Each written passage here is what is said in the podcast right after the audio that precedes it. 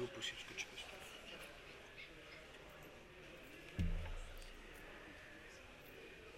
السلام عليكم ورحمة الله وبركاته بسم الله الرحمن الرحيم إن الحمد لله نحمده ونستعينه ونستغفره ونعوذ بالله من شرور أنفسنا ومن سيئات أعمالنا من يهده الله فلا مضل له ومن يضلل فلا هادي له وأشهد أن لا إله إلا الله وحده لا شريك له وأشهد أن محمدا عبده ورسوله صلى الله عليه وآله وسلم.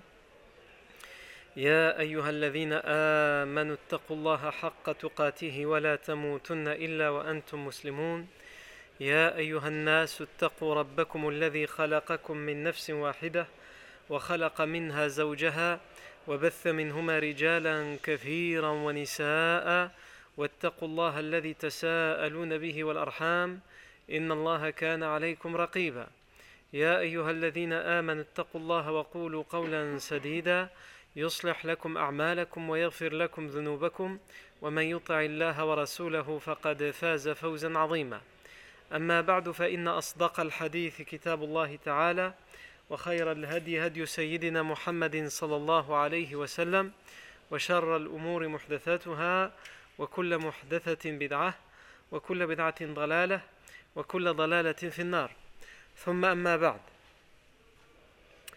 s'est arrêté la semaine dernière au fait que le prophète sallallahu alayhi wa sallam avait envoyé un éclaireur en plus que les deux premiers éclaireurs. Le prophète sallallahu alayhi wa avait déjà envoyé comme éclaireur Saïd ibn Zayd radiyallahu an et Talha ibn Ubaidillah radiyallahu an. Et ils lui ont amené l'information que la caravane d'Abu Sufyan qui avait échappé aux musulmans deux mois plus tôt à l'expédition de l'Ushayra était de retour et elle était de retour avec mille chameaux chargés de richesses, d'or et d'argent qui étaient estimés à peu près à 50 000 dinars et qui étaient gardés par une quarantaine d'hommes. Le professeur sallam envoie pour confirmation Basbas ibn Amr al-Juhani. Et selon d'autres versions, il s'appellerait Boussaïsa ibn Amr al-Juhani. Il lui confirme ces informations-là en secret. Il n'y a que le prophète sallam, Anas ibn Malik et Boussaïsa qui sont au courant de cette confirmation. Le prophète sallam sort et il appelle les musulmans et il leur dit Celui qui a sa monture qui est prête et qui veut venir avec nous, nous avons quelque chose à aller chercher, qu'il vienne. Certains compagnons ont demandé l'autorisation d'aller jusqu'aux auteurs de Médine pour aller prendre leur monture qu'ils ont laissée là-bas, paître. Le professeur Hassan dit non, uniquement ceux qui sont prêts là tout de suite. Pourquoi il fait ça? Pour prendre ses précautions, pour que personne ne soit au courant. Pour, pour, que cette fois il ne rate pas cette caravane comme il l'a raté auparavant. Le professeur Hassan sort donc avec un peu plus de 300 hommes qui ne sont pas préparés pour une guerre, puisque c'est une guerre sans pitié qui va avoir lieu, mais qui sont préparés, largement préparés, pour une simple expédition pour faire face à une quarantaine d'hommes qui surveillent une caravane, qui accompagnent une caravane commerciale. Ils ont uniquement deux cavaliers et 70 chameaux sur lesquels se relaient deux à trois hommes. Chaque chameau, il y a deux à trois hommes qui se relaient sur chaque chameau. Le prophète sallallahu alayhi wa sallam, il se relaie sur un chameau avec le compagnon Ali ibn Abi Talib anhu, et le compagnon Abu Lubaba. Et évidemment, par respect pour le prophète sallam, Ali ibn Abi Talib et Abu Lubaba lorsqu'il arrive leur tour, donc ils laissent le professeur se monter sur le chameau en premier. Et lorsqu'arrive leur tour, et que le professeur Sam veut descendre, Ali ibn Abi Talib et Abu disent non, c'est bon. En ce qui nous concerne, on passe notre tour. Tu peux continuer.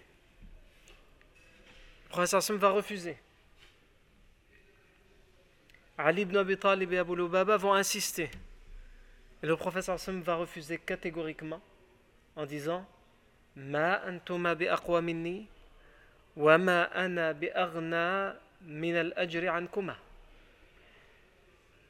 pourquoi vous voudriez passer votre tour et me laisser sur le chameau?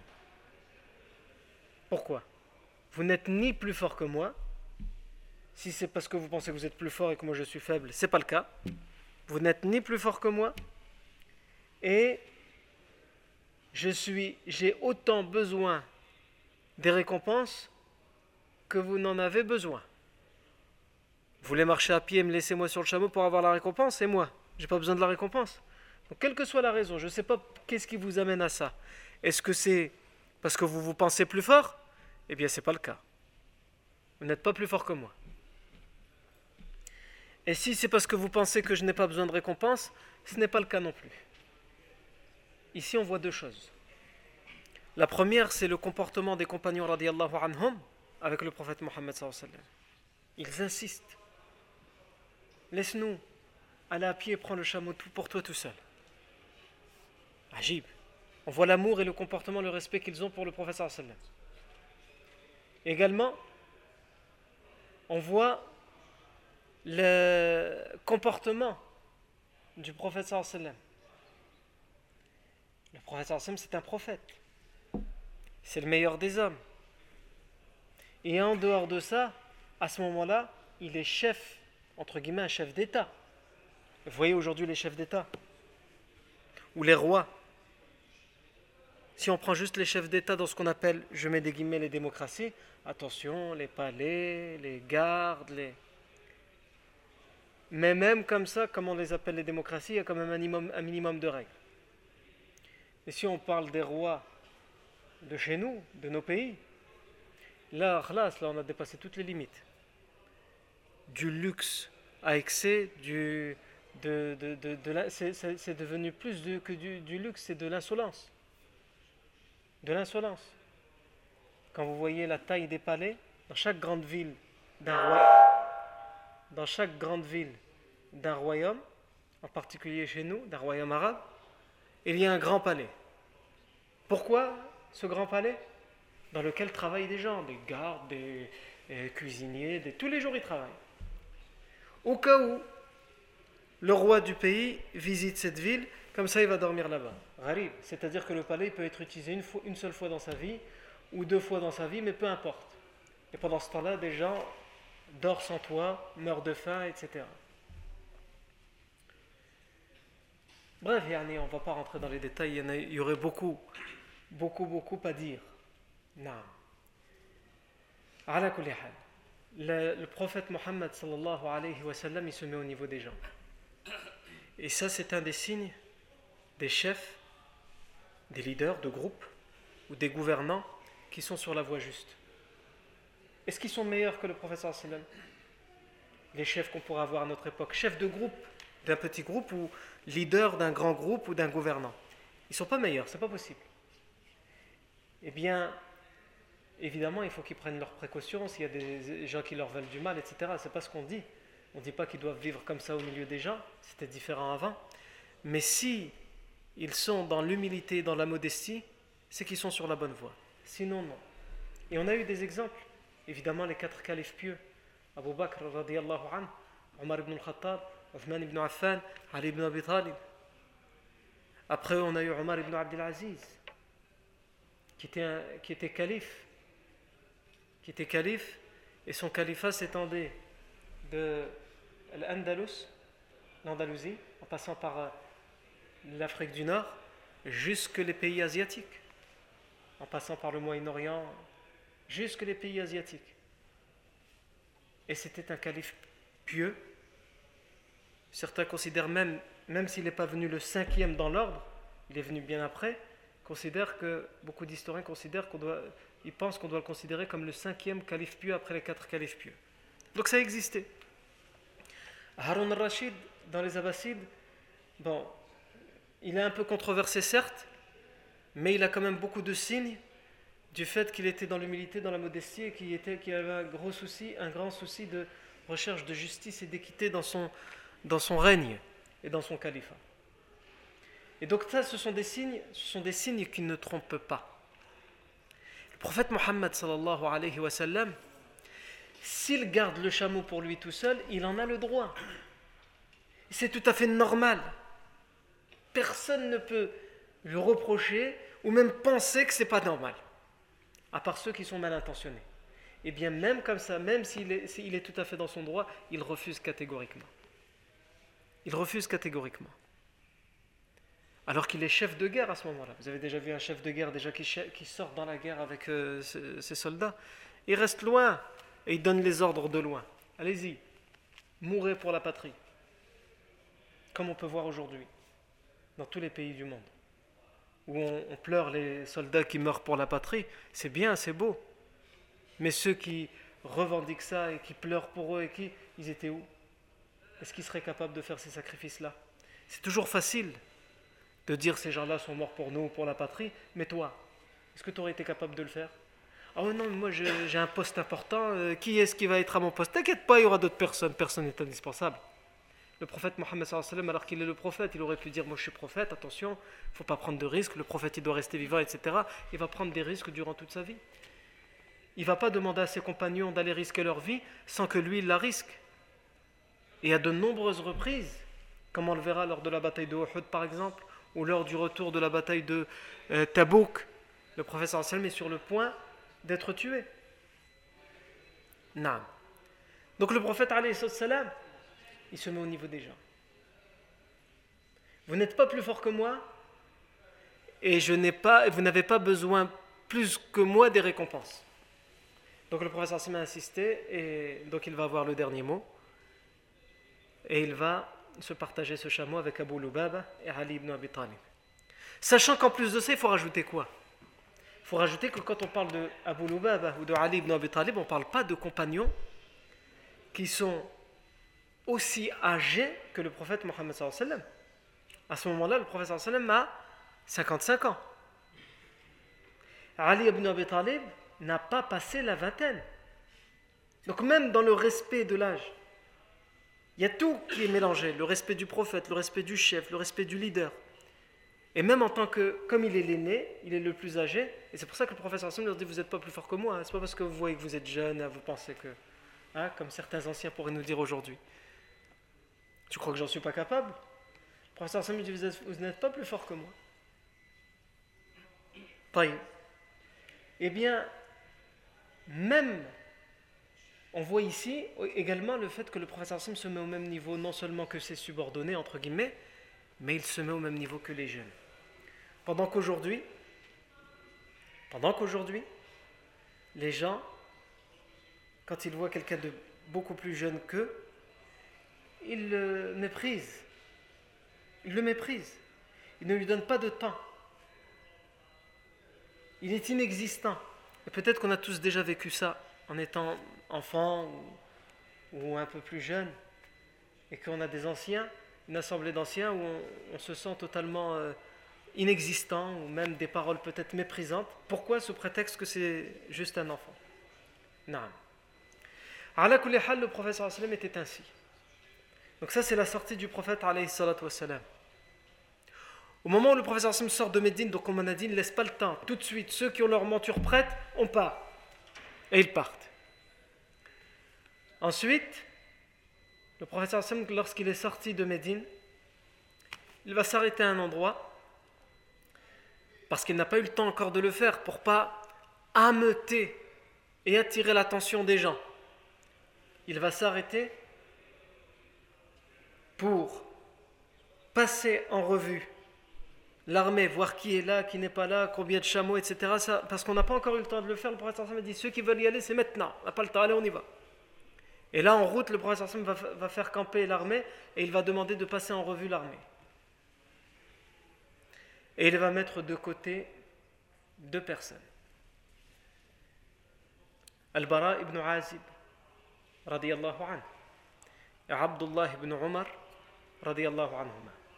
Pourquoi? Parce qu'ils sont trop jeunes. L'un d'entre eux a 14 ans, Abdullah ibn Umar, et selon d'autres versions, il ne les a même pas encore atteints. Et l'autre, il en a 16.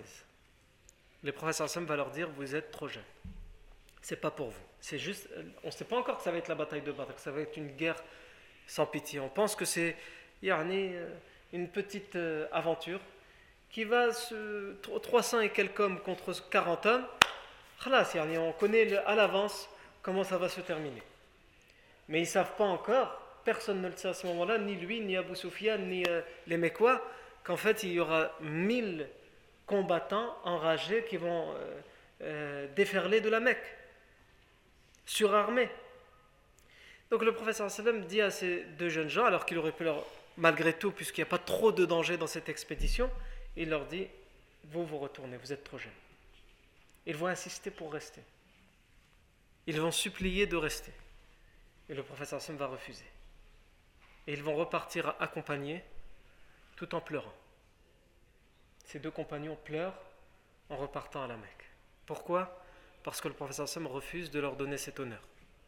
Léna, le professeur Sam ne profite pas des enfants, des adolescents.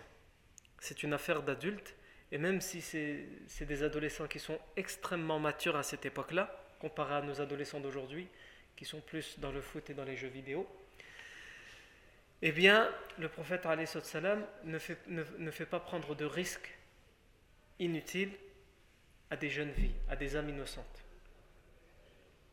Il faut attendre plusieurs siècles après ça pour que l'ONU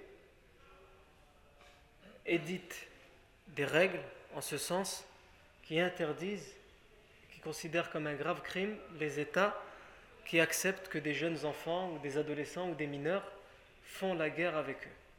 Aujourd'hui, malheureusement, c'est répandu dans le monde entier. Non. Le professeur Hassim n'a pas attendu l'ONU. Il y a plus de 1400 ans, le prophète a euh, euh, refusé, et comme on le verra, toutes les batailles, il le fera. Il le fera encore plus. Là, c'est juste deux, deux, deux, jeunes compagnons. Il y aura plus de compagnons qui vont essayer de se cacher parmi l'armée des musulmans parce qu'ils savent que le prophète refuse les plus jeunes. Et le prophète quand il va passer en revue l'armée de Uhud, malgré le fait que là, il va savoir à ce moment-là que ça va être une guerre sans pitié, puisque la guerre de Uhud, ce sera la vengeance de Badr, il partira pas pour une simple expédition. Le prophète va renvoyer les jeunes gens. Ensuite, le professeur Hassan continue son chemin vers, vers où? Vers Badr. Parce que ses éclaireurs lui ont dit qu'Abu Sufyan devrait atteindre Badr dans quelques jours. Abu Sufyan, qui est au nord, il se méfie, parce qu'il sait que sa caravane, deux mois plus tôt, l'a échappé belle. Grâce à ses éclaireurs qui lui ont prévenu que le professeur Sam se dirigeait vers Roshaira, il a pressé le pas pour les dépasser.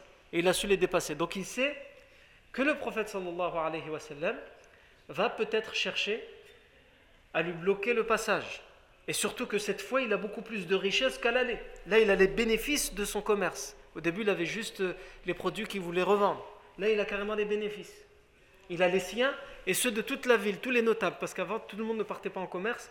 Il louait les services de quelqu'un, comme par exemple là c'était Abou Sofiane, du commerçant Abou Sofiane. Il louait ses services, tiens mes produits, revends-les, tu te prendras autant de pourcents sur les bénéfices et le reste c'est pour moi. Comme c'est toi qui te déplaces, tu te prendras autant de pourcents. C'est comme ça qu'on fonctionnait. Donc il a ses bénéfices et les bénéfices de tous les notables de la Mecque, plus son pourcentage à lui sur tous les bénéfices des, commerçants qui, l'ont, qui ont loué ses services pour ce voyage commercial. Abu Sufyan, étant donné qu'il se méfie, et il commence à croiser des voyageurs qui viennent de la Mecque, qui viennent des plaines autour de Médine, et qui lui disent Tu as raté des événements, il y a eu des morts. Les musulmans ont réussi à faire des prisonniers dans la bataille de Nakhla. Donc Abu Sufyan commence à comprendre, déjà qu'il se méfiait, commence à comprendre que la situation a gravement changé. Donc il va envoyer ses éclaireurs pour se renseigner autour de Médine et surveiller la ville de Médine. Et ces éclaireurs vont découvrir que le professeur sort avec plus de 300 hommes, deux cavaliers, 70 chameaux, et que ces 300 hommes sont armés. Donc ils ne sortent pas juste comme ça pour un voyage, ils sont armés. Quand on sort comme ça armé, c'est qu'on sort pour faire la guerre. Et à part lui, les autres, c'est des petites euh, caravanes. Ils ne voient pas pourquoi le professeur Sam sortira avec plus de 300 hommes. Et il demande à ses éclaireurs vers où ils se dirigent. Ils disent ils ont pris la route qui mène vers Badr, vers les puits de Badr. Abu Sufyan comprend que c'est pour lui, puisqu'il avait l'intention de passer par Badr pour contourner Médine. Et donc il comprend que le professeur Sam a été mis au courant par les informateurs du désert de sa caravane et qu'il passe par Badr, donc il comprend que c'est pour lui. Que faire? Abu Sufyan a plusieurs solutions face à lui. La première, d'envoyer des négociateurs, des diplomates avec le prophète sallam. Mais il ne peut pas le faire pour deux raisons. Il ne peut pas faire ça pour deux raisons. Envoyer des, négociateurs négocier avec le prophète sallam, lui donner par exemple une partie de la caravane et le laisser passer, ou faire une trêve, la paix, il ne peut pas le faire pour deux raisons. La première, c'est que lui-même refuse. C'est un ennemi hostile au prophète. Et la deuxième, c'est le camp, dira-t-on. Que vont dire les chefs de la Mecque qui ont une haine sans aucune limite envers le prophète Mohammed Tu as osé négocier avec lui alors qu'il est pour l'instant, jusqu'à jusqu'à ce moment-là et encore, encore pendant quelques années, il est hors de question de négocier avec le prophète. Le prophète sallam cherche à négocier.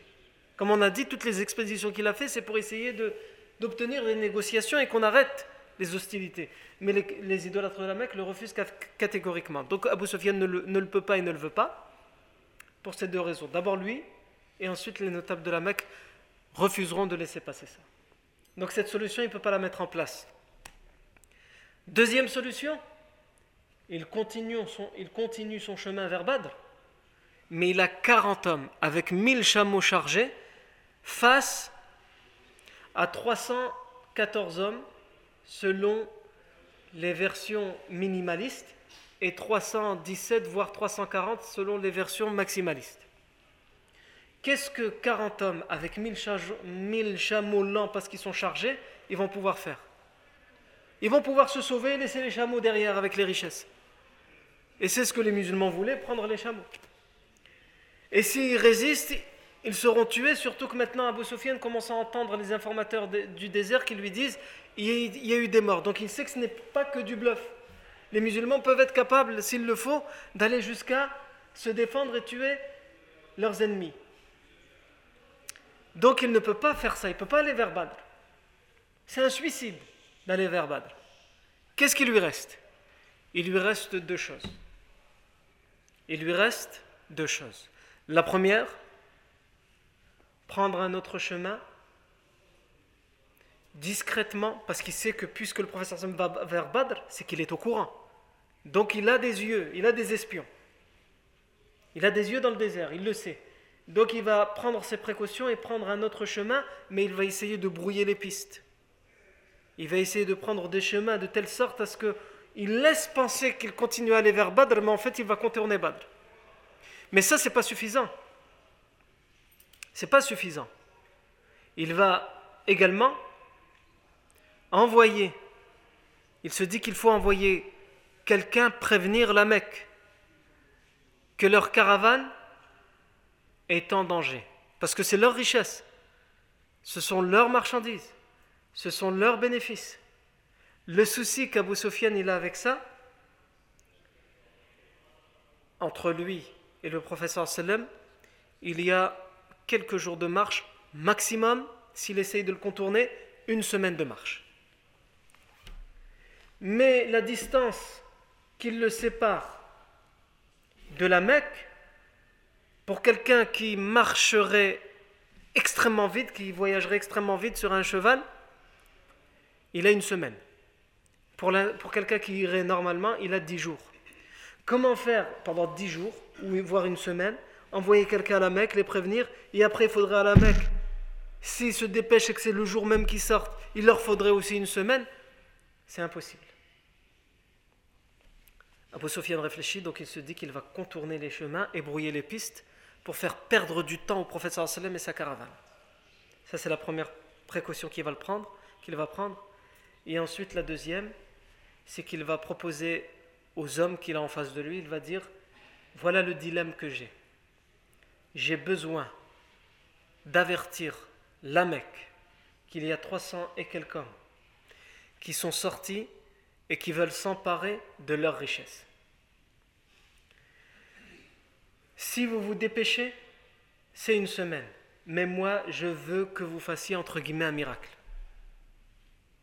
J'ai besoin qu'en quatre jours maximum, vous arriviez à la Mecque. Donc une seule personne qui est capable de relever ce défi, je, lui paye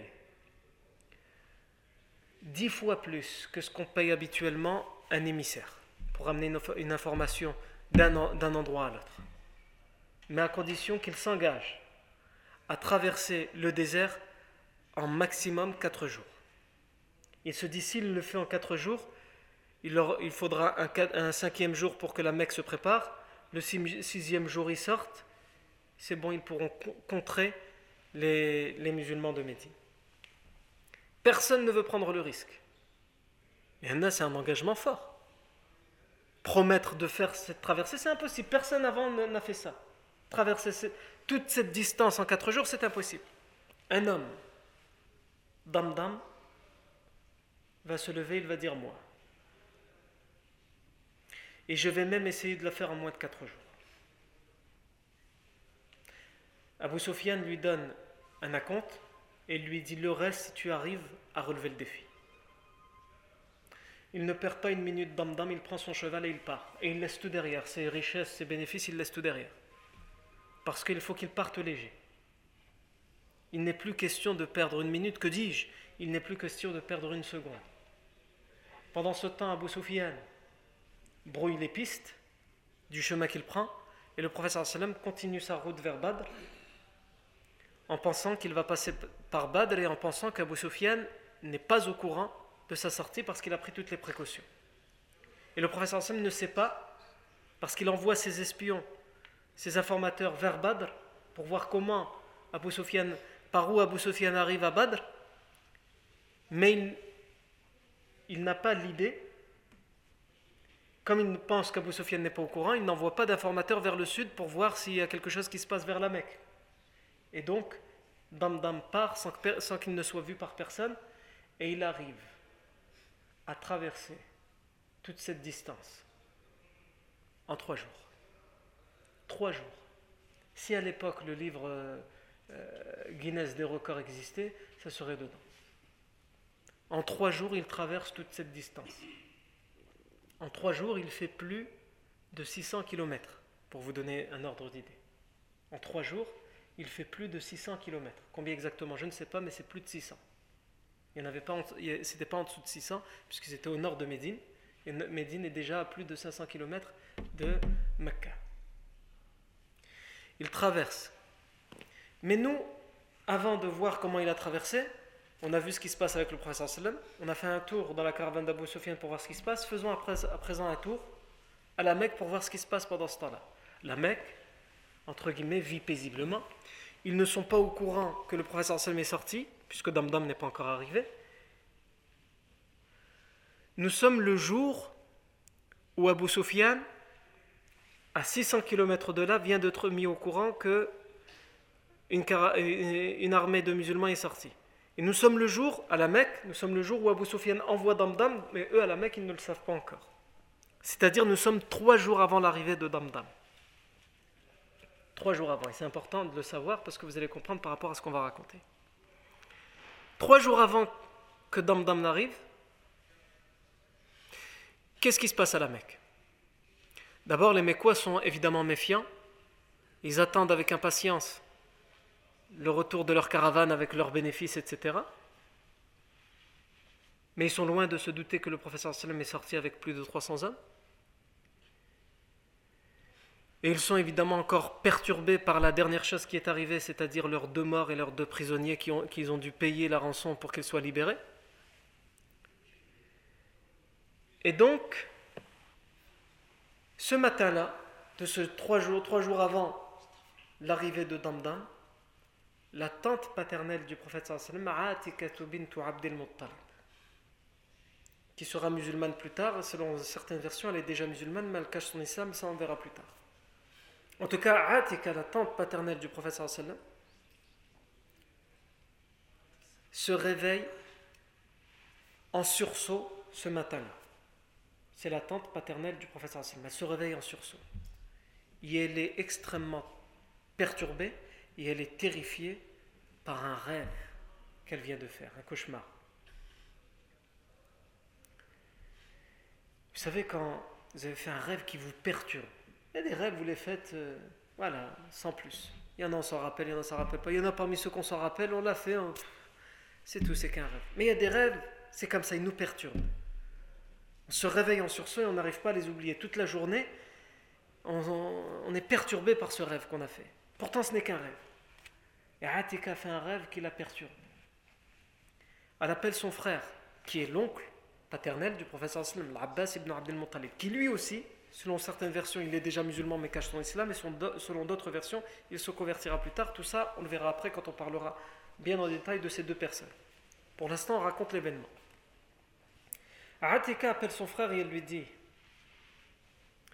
J'ai fait un rêve qui m'a terrifié et qui me perturbe.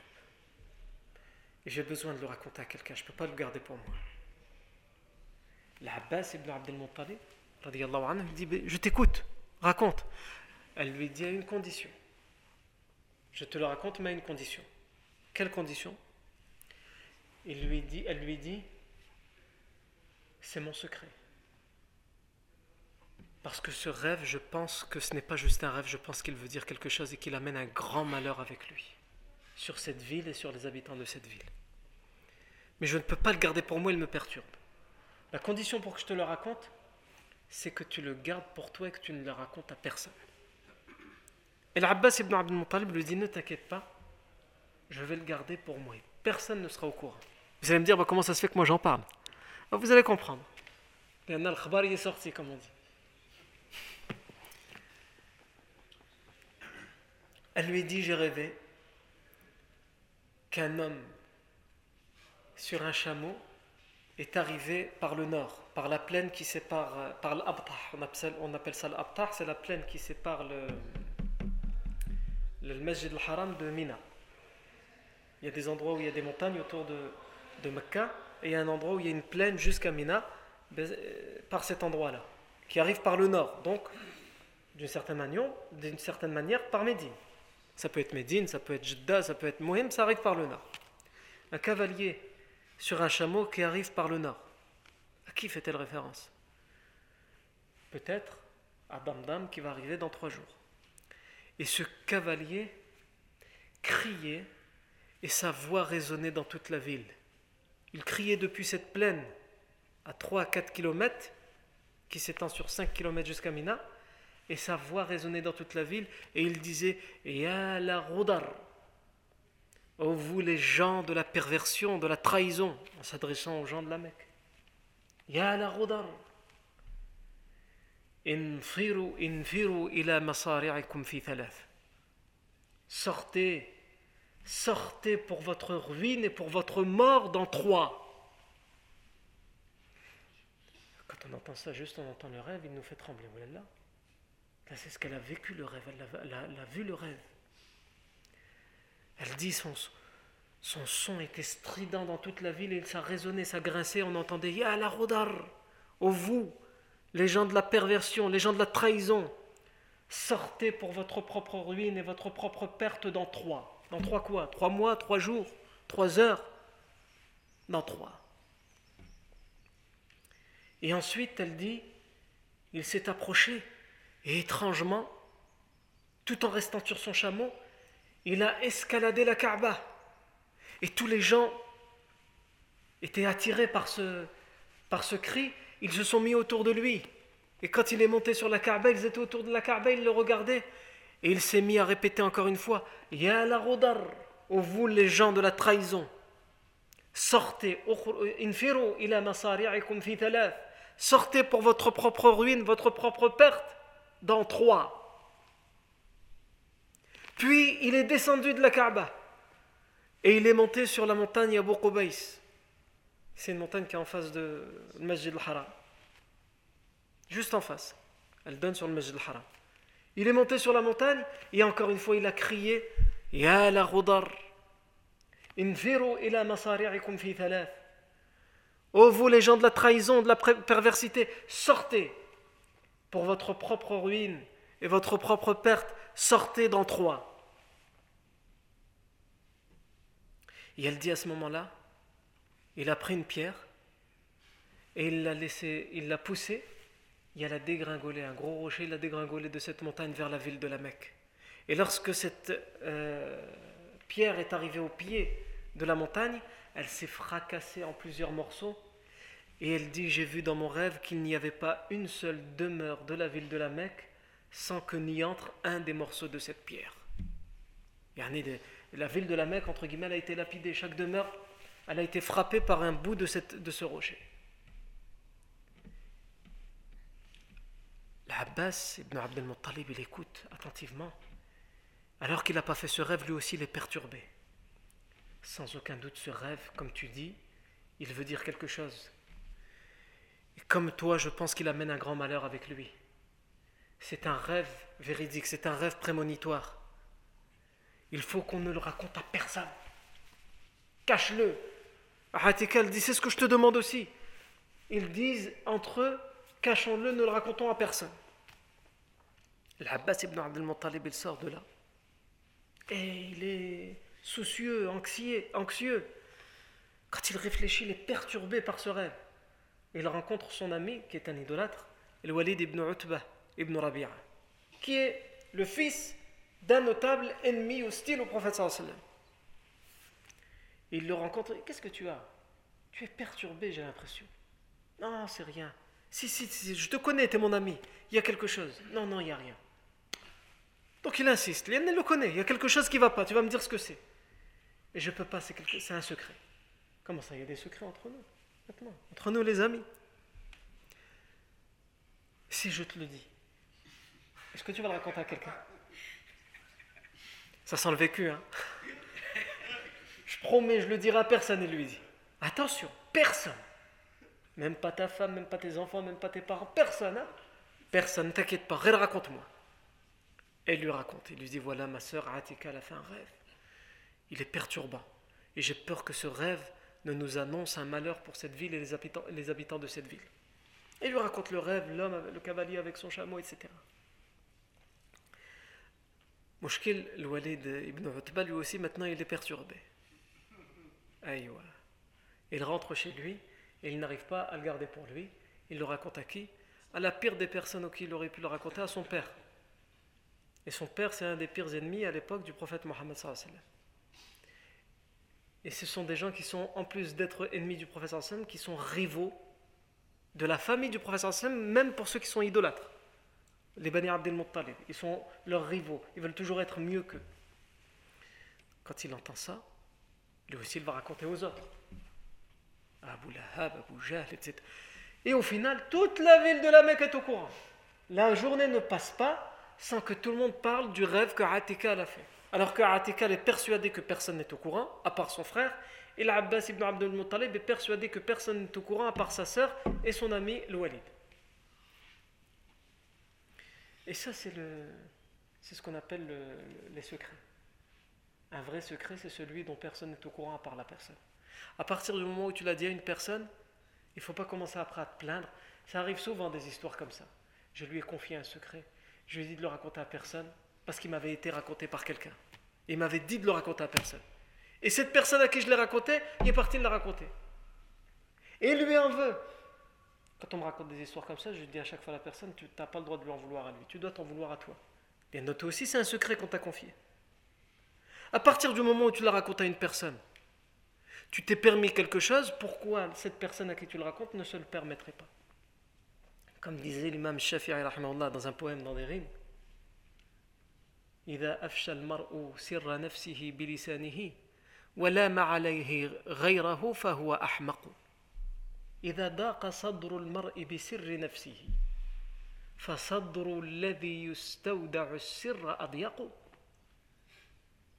Si la personne délivre, dévoile son propre secret, et qu'il vient après blâmer les autres, il est vraiment le fou, il est vraiment l'idiot. Parce que si ton cœur à toi, ta, poitrine, n'arrive pas à garder ton propre secret, Comment pourrais-tu penser que la poitrine de l'autre, alors que c'est ton secret à toi, pourra mieux le garder? C'est quelque chose qui te concerne toi, tu ne veux le dire à personne, et finalement tu t'es permis. Tiens, je vais te dire un secret, mais tu dois le garder pour toi. Si ça te concerne toi, ton intimité, tu été capable de le garder pour toi, comment veux-tu que l'autre, qui est moins concerné par toi parce que tu lui révèles, il va le, il va le garder, il va avoir plus de, facilité à le garder. Même Kunch. Non. Et ça, c'est extrêmement compliqué. De savoir tenir sa bouche, tenir sa langue. À chaque personne, il se dit, moi je vais le dire à une personne en qui j'ai entièrement confiance. Et cette personne, il le dira à personne. Mais 1 plus 1, plus 1, plus 1, plus 1, on peut arriver comme ça jusqu'à 1000 personnes. Et c'est ce qui est arrivé avec le rêve de Atika. Mais ce qu'il a le comment dire, elle était comme ça avec son, innocence chez elle, et tout le monde était au courant de son, rêve et tout le monde en parlait. L'Abbas ibn Abdel Muttalib, en fin de journée, il va al Masjid al-Haram. Et généralement, quand on arrive à al Masjid al-Haram, il commençait par faire tawaf. Donc il vient faire tawaf et les gens sont là, ils, discutent entre eux. Tu es au courant du rêve? Ah oui, je suis au courant. Toi, t'en penses quoi Etc. Donc lui, il n'entend pas encore ce que les gens disent. Il fait tawaf. Et il passe devant l'assemblée des notables. Abu Jahl, Walid, etc., etc., Abu Lahab. Et ils sont en train de discuter entre eux. Mais non, mais c'est qu'un rêve. D'autres qui disent, mais c'est un rêve qu'ils ont inventé pour nous faire croire qu'il euh, va nous arriver quelque chose, puisque c'est l'attente du, du prophète Mohammed, donc ils veulent nous faire peur etc. etc. Les discussions, les rumeurs vont bon train. Abu Jahl voit passer l'Abbas, il lui dit L'Abbas, quand tu as fini ton tawaf, viens, j'ai quelque chose à te demander. L'Abbas termine son tawaf. Et il vient, il s'assoit avec eux, avec les notables. Et Abu Jahl, sur un ton moqueur, il lui dit Alors c'est quand que c'est arrivé cette nouvelle prophétesse chez vous? On sait qu'il y avait un prophète dans votre famille, l'Abbas, l'oncle du professeur Sam, les Bani Abdul Muttalib. On sait qu'il y avait déjà un prophète, et maintenant c'est depuis quand? On n'était pas au courant que maintenant il y avait même une prophétesse, une femme prophète chez vous C'est depuis quand qu'elle est arrivée, qu'elle a eu sa révélation? L'Abbas, ne comprend pas. Il n'est pas sûr, est-ce qu'il veut faire référence au rêve? C'est pas possible. Comment ça a pu arriver aux oreilles d'Abu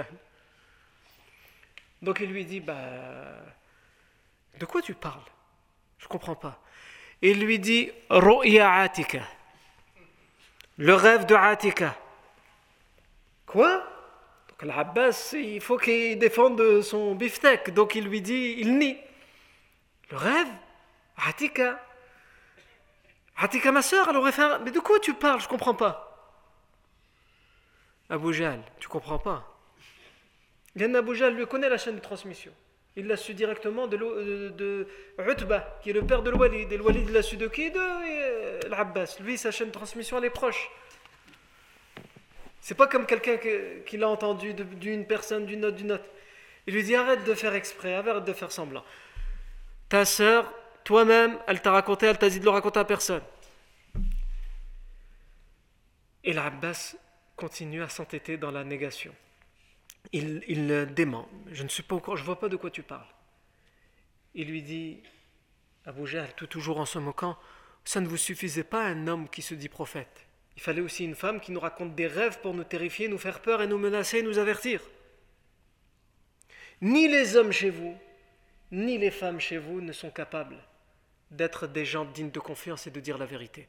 Et il se met à déballer toutes sortes d'insultes et d'accusations mensongères sur les hommes et les femmes de cette descendance des Bani Abdel Muttalib, parce que comme on a dit, ce sont des tribus rivales entre eux. Et l'Abbas ibn Abdel Muttalib, comme il est perturbé, il ne comprend pas comment ça se fait qu'il est au courant, etc., il ne se défend pas. Il ne défend pas les hommes de sa tribu, il ne défend pas les femmes de sa tribu. Tout ce qu'il cherche, tout ce qu'il répète, je ne vois pas de quoi tu parles, tu racontes n'importe quoi. Et Abu Jahl lui dit, je prends à tout le monde témoin dans trois. Qu'est-ce qu'il a dit? Qu'est-ce que ça veut dire dans trois? Soit-disant, il va y avoir notre propre perte dans trois. Je prends tout le monde à témoin que si dans trois jours, rien d'anormal n'est arrivé, je ferai écrire un décret sur, lequel je mettrai mon sceau, mon tampon, et que je ferai accrocher à l'intérieur de la Kaaba, sur lequel il sera écrit qu'il n'y a pas plus mensonger, plus menteur que les hommes et les femmes de votre tribu, votre descendance, les Bani Abdel Muttalib. Et l'Abbas, tu racontes n'importe quoi, on t'a raconté des mensonges, je ne sais pas, je vois pas de quoi tu parles. L'Abbas ibn Abdel Muttalib, il rentre chez lui. Et tout le monde parle, continue dans la ville de la Mecque à parler du rêve de Atika, mais maintenant il rajoute une chose.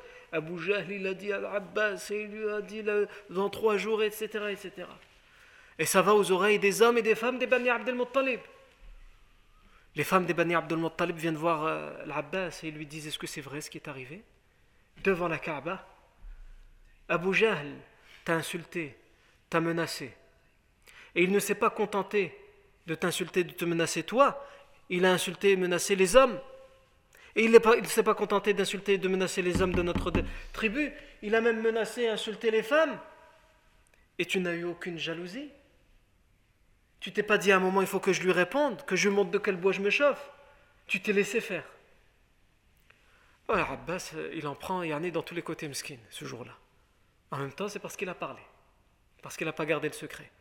L'Abu Jahl l'humilie devant tout le monde et les femmes de sa tribu l'humilient également. Et donc ça le travaille. Ça le travaille, ça le travaille, ça le travaille. Et l'Abbas, tellement ça le travaille, il décide, au bout de trois jours, le troisième jour, il décide de quoi? Il décide de répondre à Abu Jahl. Mais le problème, c'est que trois jours sont passés, donc il a été trop hésitant. Il ne peut pas venir maintenant au bout de trois jours et dire Et toi, il y a trois jours, qu'est-ce que tu m'avais dit là? Viens ici, c'est pas possible. Donc, qu'est-ce qu'il va faire l'Abbas? Il va dans le Masjid al-Haram, là où vous avez l'habitude de se croiser, de se rencontrer, et il se met devant Abu Jahl, il le regarde. Et il le regarde d'un regard pour lui dire Allez, parle-moi, dis-moi quelque chose. Il attend juste un prétexte, la base pour. Il a préparé ce qu'il allait lui dire. Hein? Tu vois, quand tu es euh, impressionné par quelqu'un, il t'a méprisé, il t'a humilié, tu pars après, tu te dis J'aurais dû lui dire ça, j'aurais dû lui répondre ça. Et après, tu le recherches, mais c'est trop tard, c'est fini. Donc lui, base c'est ça qui lui est arrivé. Sauf que Abu Jahl, en temps normal, il suffit d'un moindre regard pour qu'il te dise quelque chose de méprisant. C'est pour ça qu'Abbas, il lui fait ces regards-là. Mais Abu Jahl fuit du regard, il regarde ailleurs. Il est perturbé. L'Abbas, il se dit, est-ce qu'il aurait peur de moi? Est-ce qu'il a compris que je cherche son regard pour qu'il me dise quelque chose? Abbas, il est omnibulé par Abu Jahl. C'est-à-dire, dans sa tête, il se dit, regarde-moi. Mais ouais, il ne le regarde pas. Alors qu'il essaye de le croiser du regard, Abu Jahl regarde de l'autre côté. Jusqu'à ce que l'Abbas comprenne qu'en fait, c'est pas qu'il a peur de lui, c'est qu'il est perturbé par quelqu'un. Nous sommes exactement trois jours après qu'Abu Sufyan a envoyé Damdam. Ce quelqu'un, c'est Damdam. Ils ne savent pas encore que c'est Damdam parce qu'il arrive de loin, en criant, sur une monture sur laquelle il a retourné la selle, n'importe quoi, Yarni. Pourquoi? Pour attirer l'attention. Et il crie, ô vous les Quraysh, ô habitants de la Mecque, la catastrophe, la catastrophe. Et il prend un couteau. Il s'arrache les vêtements. Il balafre. Il se balafre à lui-même son nez et il balafre le nez, le museau de sa chamelle. Qu'est-ce que c'est que ça? Qu'est-ce qui se passe? Et Damdam rentre dans cette situation, mais il ne dit pas tout de suite. Oh, vous les habitants de la Mecque, la catastrophe, la catastrophe, sans en dire plus, pour que les gens se rassemblent autour de lui, il fait n'importe quoi, il retourne sa selle et il, se met debout sur la monture, sur le cheval, qui est épuisé, le cheval mesquin. Trois jours.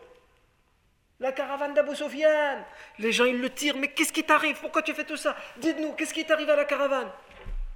Et il répète, il est trop tard, c'est trop tard, c'est trop tard, pour, leur, pour euh, galvaniser les gens.